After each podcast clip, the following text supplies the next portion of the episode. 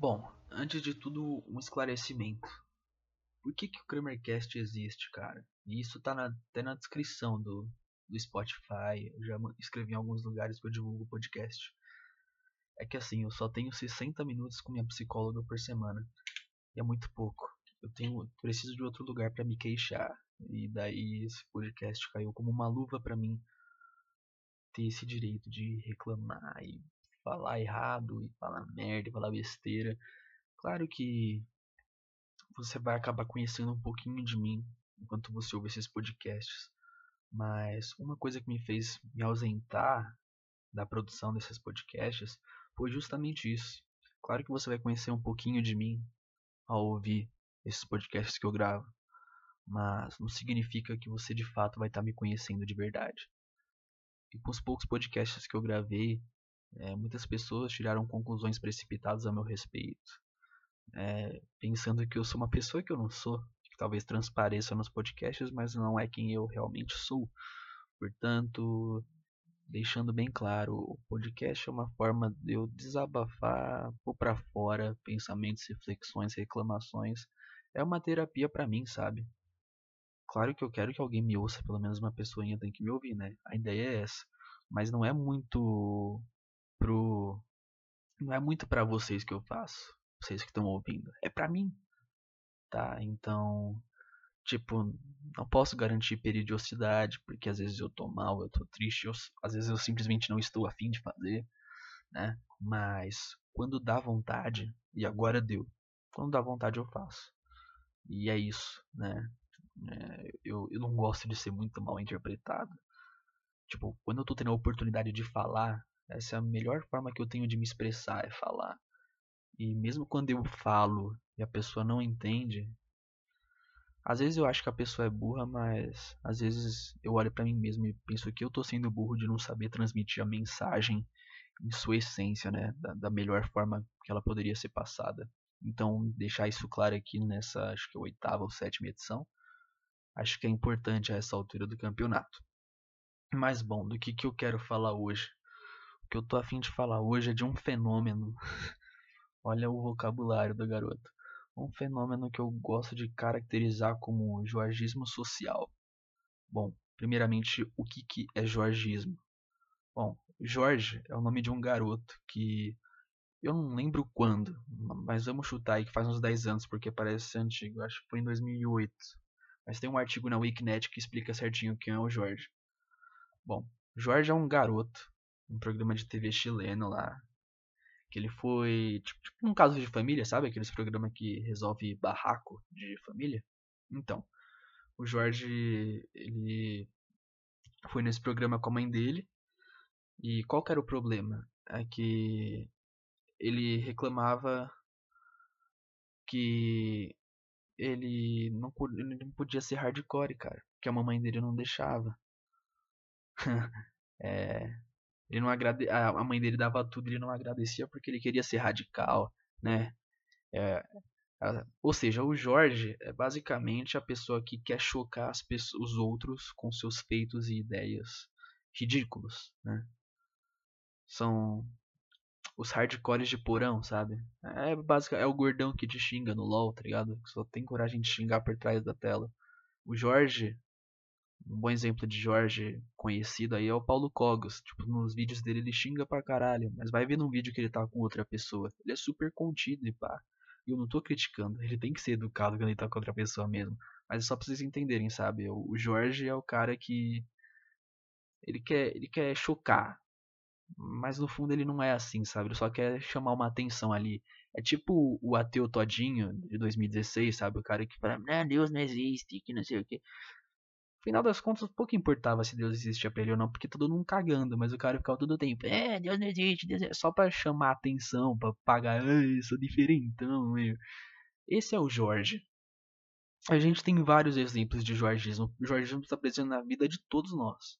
Tá? E tem níveis. Eu acho que é até saudável um certo nível de jorgismo para nossa autoestima e para a gente sobreviver em sociedade, porque é difícil viver sem esse mecanismo, sabe? Então, tipo, quando alguém discorda de você, tu dá bloco instantâneo, provavelmente tu é um Jorge. Quando outro exemplo que eu acabei de mencionar, o ateísmo, né? Deus não existe. Provavelmente isso é um Jorge. Se você é ateu, ficar na sua, não fala, é, beleza. Mas normalmente os ateus que a gente conhece são. Ei! Você sabe como é, né? Tipo, o aluninho que o professor chama atenção, ele fica fazendo biquinho, sabe? Fica fazendo pose, arruma treta com o professor. Cara, o cara que chega, não dá bom dia, boa tarde. Essa, quando você. Aquela pessoa que quando falam mal. Ó, ó, ó, mano, aquele cara falou mal de você.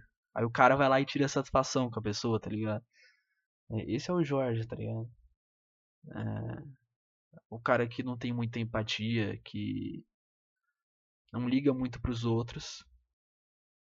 E quer parecer, ele quer parecer radical a todo custo, sabe? Ele quer que ele quer tornar isso um traço da sua personalidade, mas ele não percebe que isso é nocivo. Ninguém gosta do Jorge, tá ligado?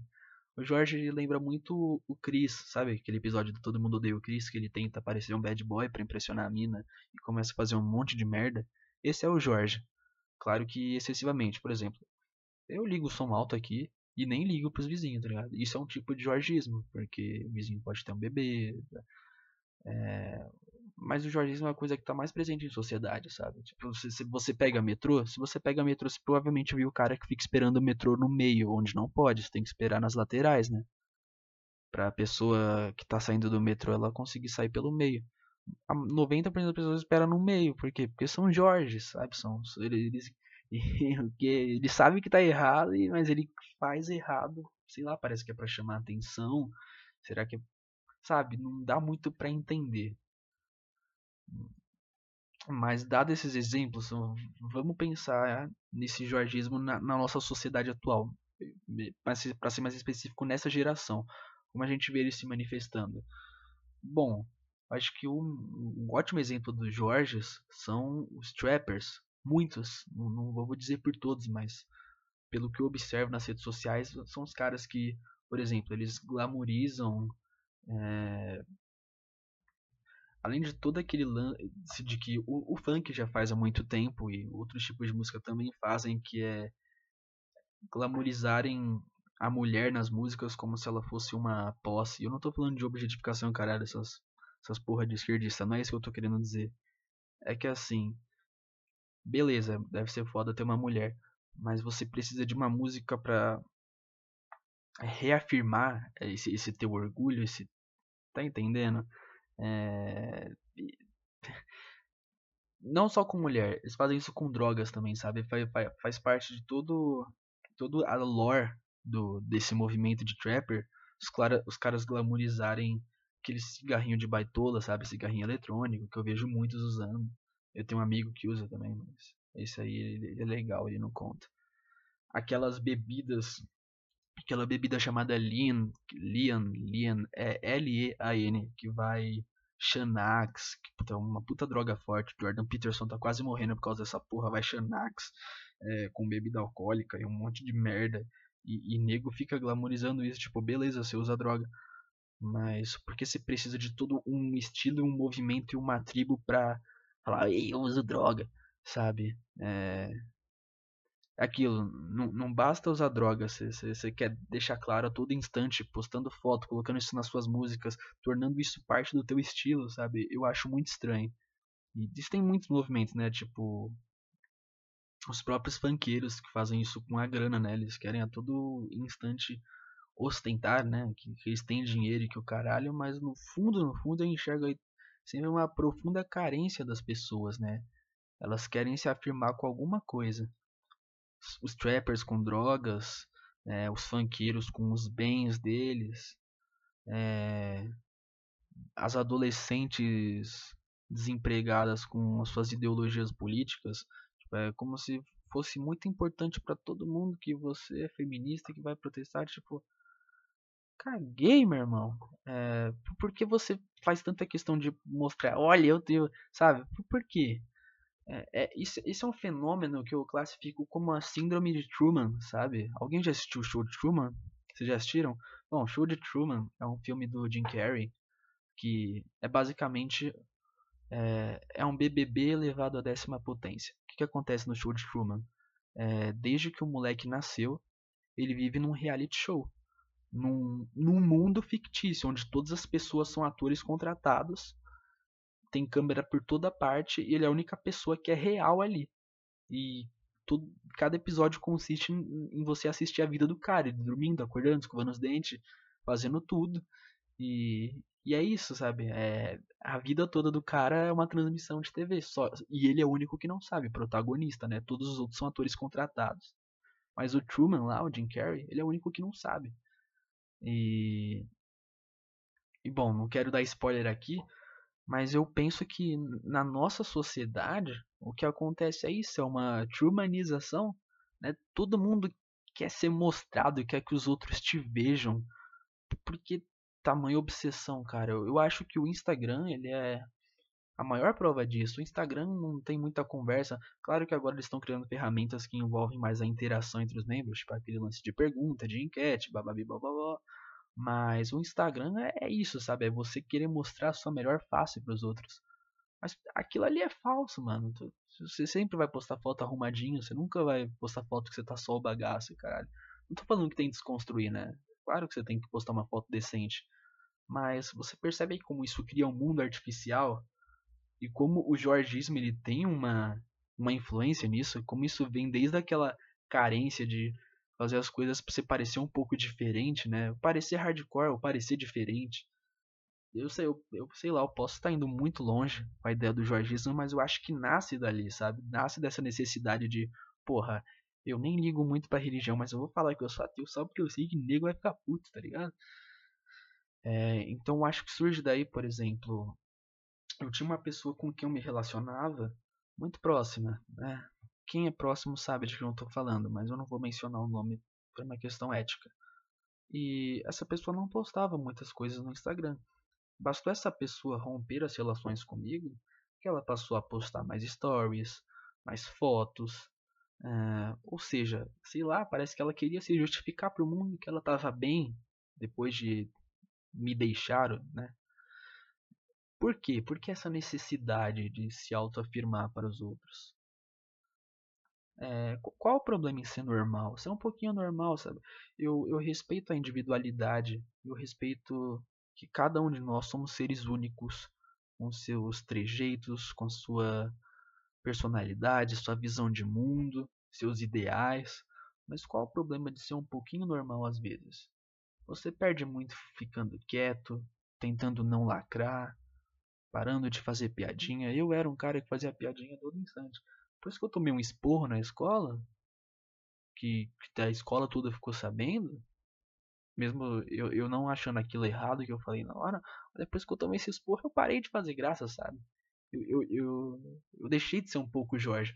Tem um episódio do Bob Esponja, cara, que é sensacional. Que assim, Bob Esponja enche o saco 24 horas por dia. Puta bicho chato do caralho. Daí o Lula Molusco fala pra ele: Porra, mano, você poderia tentar ser um pouquinho mais normal? E daí, tipo, o Bob Esponja ele vira um NPC. ele, ele, ele deixa de ser ele, né? Porque ele leva mu muito radicalmente o que o Lula Molusco fala para ele.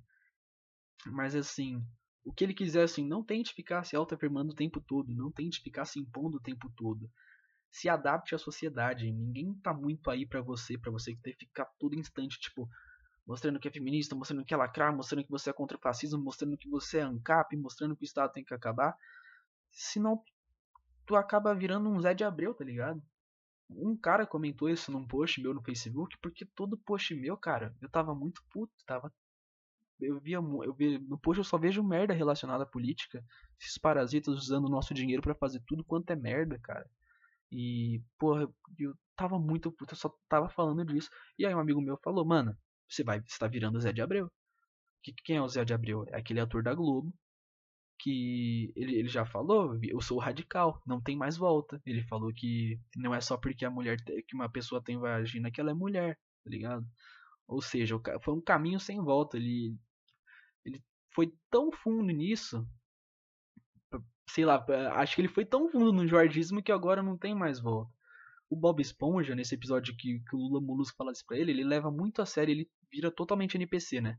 Tanto que ele até a aparência dele muda, ele fica redondinho, ele perde aqueles buraquinhos que ele tem, o, o nariz dele diminui, ele fica todo redondinho, ele muda totalmente.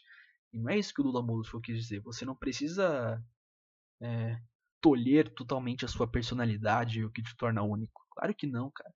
Cada um de nós tem uma identidade e isso é muito legal, mano. A diferença nos completa. Mas você não tem que ficar cagando nos outros 24 horas por dia que você é diferente. Ninguém gosta disso, cara. Parece que a gente vive numa geração de histriônicos. O que, é histriônicos? Que eu sei que uma palavra é difícil, eu também não conhecia.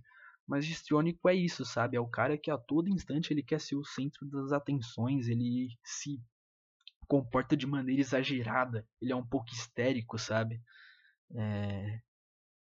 Eu já eu, eu sinto que eu já fui assim por muito tempo, tá ligado? E é por isso que eu criei isso aqui, esse podcast. Porque se eu não falo isso aqui, eu tenho que sair falando para as pessoas, e não é todo mundo que está interessado em ouvir o que eu tenho a dizer. Mas a gente se confunde muitas vezes, pensa que as pessoas estão, e daí pronto, você vira o careta, tá ligado? Você vai, ó, não chama aquele cara pro rolê, ele só vai falar mal de política. Ah, tá, tá entendendo? Então, assim, você. para sobreviver em sociedade, às vezes é um pouquinho necessário você minar a tua personalidade. E eu não creio que isso seja negativo. Eu acho que isso aí faz parte. Porque senão você acaba como esses caras. Se vocês veem feminista, só anda com feminista. Trapper só anda com trapper. Ancap só anda com ancap. Porque se esses caras saem do grupinho deles, ninguém aguenta, cara. Eles são insuportáveis. E eu, eu tô me tornando insuportável. Por isso que eu tive que fazer essa reflexão pra, pra, pra você pôr o pé no chão e falar, porra, acho que eu preciso dar uma respirada, tá ligado? É, beleza, você é diferente, mas a sua diferença não tem que ser enfiada na goela, goela abaixo dos outros. No fim das contas, tá todo mundo cagando. E. Sei lá, mano. Fica na sua aí, tá ligado? Tipo, antigamente era legal o pessoal ficar. É, usa maconha, usa maconha. Hoje ainda tem nego que faz isso, fica postando 24 horas. É, eu tô usando maconha. Mas eu conheço totalmente muitos que usam maconhas e a gente nem suspeita, sabe? Porque eles usam na deles, na casa deles, não contam pra ninguém, não fica postando foto. O cara só faz o uso pra ele, o negócio dele. E não tem que ficar compartilhando com os outros, porque ele sabe que isso é desnecessário, tá ligado? Tipo, cagamos pro lado de se usar maconha. Mas nego tem essa necessidade de disposição enorme. E daí tem esses N fatores que motivam, né? Tipo, essa pessoa que rompeu comigo, que sei lá, ela talvez ela tenha sentido que postando essas coisas ela ia aparecer melhor para os outros e parecendo melhor para os outros ela ia atrair outra pessoa, né? Afinal, quando a gente tá solteiro, a gente entra pro mercado, né? E aparentemente ela já conseguiu alguém. Mas... Vou ler um texto aqui que não é de minha autoria, mas também não conheço o autor, então e eu fiz umas alterações também no texto, então é quase meu texto. Eu postei no Facebook fazem faz muito tempo, foi em maio do ano passado. E pessoas que eu nem sequer conhecia na minha escola começaram a compartilhar esse texto em massa, assim, mandar para os outros, tipo, olha como ele pensa, é... começaram a implicar com o meu post, porque eu acho que eles justamente não tiveram vontade nenhuma de entender o ponto que eu estava tentando fazer ali. Portanto, eu vou ler o post e eu espero que vocês entendam. Bom, vou começar. É, isso eu faço direcionado aos gays, mas não é só para os gays que isso serve. É que atualmente o movimento que mais cagador de regra, que tenta ficar se impondo e se autoafirmando todo momento, são os gays, né? Os LGBT, ABCDI, FGHI, 1, 2, 3, 4, 5, 6, 7. Enfim, vamos ler. O problema do gaysismo atual é que ele se veste de boas intenções, mas sua essência é maléfica não só aos próprios gays, como para toda a sociedade ele transforma o mero comportamento sexual como o assunto mais importante de uma democracia. É como se gay não fosse antes um cabeleireiro, um motoboy, um professor, um físico, um engenheiro. Não. A característica mais importante daquele ser humano passa a ser o que ele faz com o seu cu. E a partir do que ele faz com o seu fiofó, ele quer pautar as leis do país, quer ganhar direitos em torno disso, quer transformar a estrutura social, a homossexualidade não é uma degeneração, eu não acredito nisso. Mas a transformação dela em instrumento de luta política é. As consequências são a supervalorização da temática da sexualidade, que quando ela é enfiada no campo político ela dá abertura para um monte de outros grupos que aí sim eu considero doentios, como pedófilos e zoófilos. E aí esses grupos acabam conseguindo criar uma identidade totalmente atrelada às preferências sexuais deles e começam a reivindicar seus direitos. Começam a reivindicar alterações no status quo e que é no senso comum e quebra de paradigma. Hoje você já tem um movimento furry em massa nas redes sociais. O jogador lá de Dragon Ball, lá, o melhor do mundo era furry. O que, é furry? Furry é um nome bonito pra zoófilo, velho. Vou falar a verdade aqui, mano. O cara que bate punheta um esquilo é um zoófilo, assim. Foda-se que é um esquilinho de desenho, tá ligado? A continuar. Os gaysistas mais inocentes, levados pela correnteza do movimento, não percebem que o que fazem é querer forçar a opinião alheia e com isso são extremamente totalitários e desrespeitosos. Ninguém é obrigado a gostar, concordar ou mesmo respeitar sua forma de viver a sexualidade. Eu não sou obrigado a achar normal, por exemplo, alguém que sinta fetiche por merda ou por pés uma pessoa que gosta de comer merda numa mulher sentada na cara dele. Ah, não, não sou obrigado a respeitar isso, tá ligado? Mas o gaysismo criou uma verdadeira identidade gay tão poderosa que transformou isso não só em arma política, como em comportamento social. E é esse comportamento social forçado, Jorge, né, que quer parecer diferente a todo custo, que faz com que se crie todo esse debate inútil que dá cada vez mais força para o movimento. E por quê?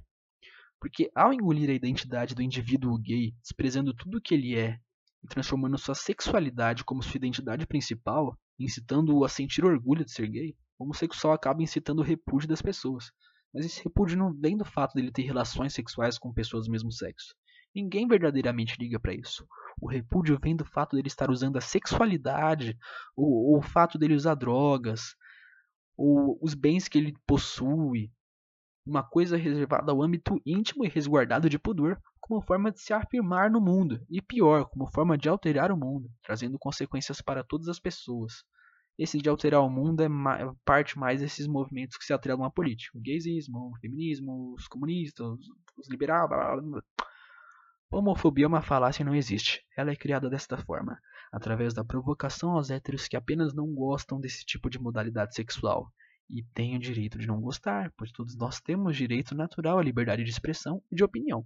O gay nunca foi desprezado, pelo contrário, sempre foi muito querido e por vezes sua forma de falar cativava as pessoas, inspirando diversos humoristas a agirem com seus trejeitos. Mas não havia violência declarada em forma de guerra contra eles como há agora, porque todo esse conflito foi incitado pelo próprio gaysismo, já que seu objetivo vai muito além do discurso politicamente correto, o objetivo é destruir a civilização cristã. E quanto mais promoverem o ódio de conservadores ou dos que vão contra essa palhaçada, mais alcançam o seu intento. Eu não concordo muito com essa última parte, de que homofobia não existe, mas, olhando por cima, o texto está muito certo, sabe? Porque essa necessidade de pautar a vida dos outros com base em você e por que colocar tanta coisa, tanta besteira como prioridade na sua vida, sabe? Por, por que quando a pessoa ela me deixa, é, as redes sociais passam a ser a primeira preocupação dela?